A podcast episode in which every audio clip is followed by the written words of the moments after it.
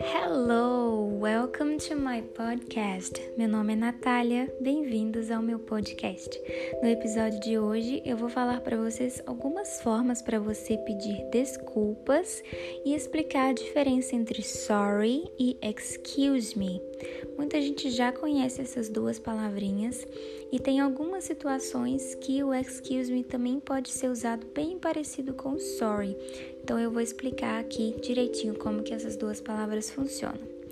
Bom, o sorry você diz quando você se arrepende de algo, quando você fez algo de errado, ou quando você fez algo sem querer, por exemplo, você tropeçou no pé de alguém, esbarrou em alguém, alguma coisa nesse sentido, ou se você se você fez realmente cometeu algum erro grande, enviou um documento errado, é, falou alguma coisa que não deveria, você diz sorry, sorry.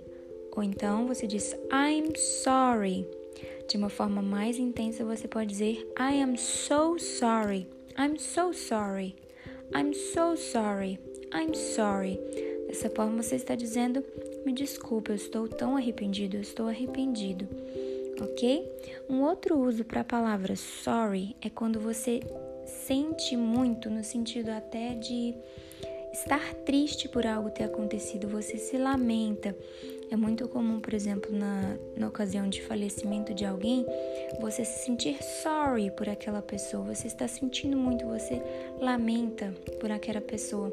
Então, se alguém te conta uma notícia triste, você diz, Oh, I'm sorry. Não quer dizer que você não está pedindo desculpa, mas você sente muito por aquela pessoa. Mas voltando, no sentido de, de culpa, de arrependimento, outras palavras que você pode usar para assumir a culpa de algo que você fez, quando não é tão sério assim, você pode dizer my bad, my bad, sorry, my bad, my bad. Ou então, um pouquinho mais formal, a gente tem a opção my fault, my fault, my fault está falando isso foi minha culpa. Também, né, uma forma de você pedir desculpa. Um pouco mais formal tem também forgive me. Forgive me. Excuse me. Forgive me. Forgive me. A gente, o forgive me é o me perdoa, né? É, a gente tem também o I apologize. Apologize. I apologize eu te peço perdão. E tem também uma outra forminha que eu já escutei em filmes, talvez você já tem, também já tenham escutado, que é o I beg your pardon. I beg your pardon. I beg your pardon. Mas essa essa essa estrutura, essa frase, essa palavra pardon, pardon é muito mais utilizada na Inglaterra, não tanto nos Estados Unidos. E é um jeito bem formal, OK? Agora passando para o sentido do excuse me. Excuse me. O excuse me é mais conhecido quando você vai pedir licença. Seja para pedir uma pessoa para se mover da sua frente, você está precisando de um lugarzinho para passar, você fala excuse me. Então, excuse me, please. Excuse me quando você está precisando passar e está precisando que essa pessoa se mova. Ou até, ou até, por exemplo, mova um objeto dela, sei lá, você está no corredor do avião e a pessoa deixou uma mala no corredor do avião, você está pedindo ela para retirar a mala ou retirar algo do caminho. Você pode falar, excuse me, ok? Uma outra forma que você usa o excuse me é quando você entra num ambiente, você está pedindo uma licença para você entrar numa reunião, num ambiente, na casa de alguém, você pode falar excuse me ok? Excuse me.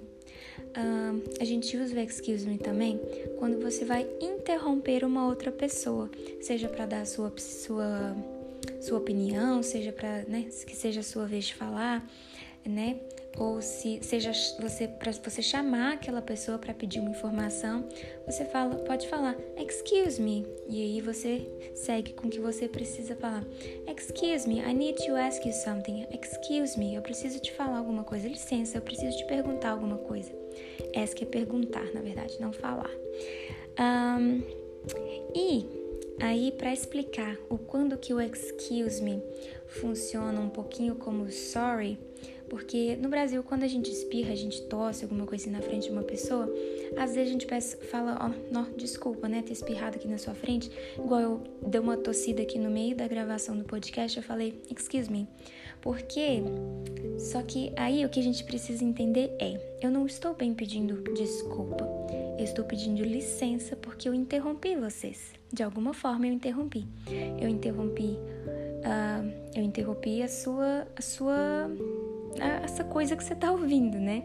Eu interrompi meu ouvinte, mas se eu for interromper a, ação de alguma pessoa, se eu for interromper uma pessoa falando, nem que seja com um espirro, com uma tosse, eu posso falar excuse me, porque eu interrompi essa pessoa. Por isso que leva esse sentido de interrupção, excuse me, licença, sorry, tudo junto. É só para vocês entenderem mais como que funciona.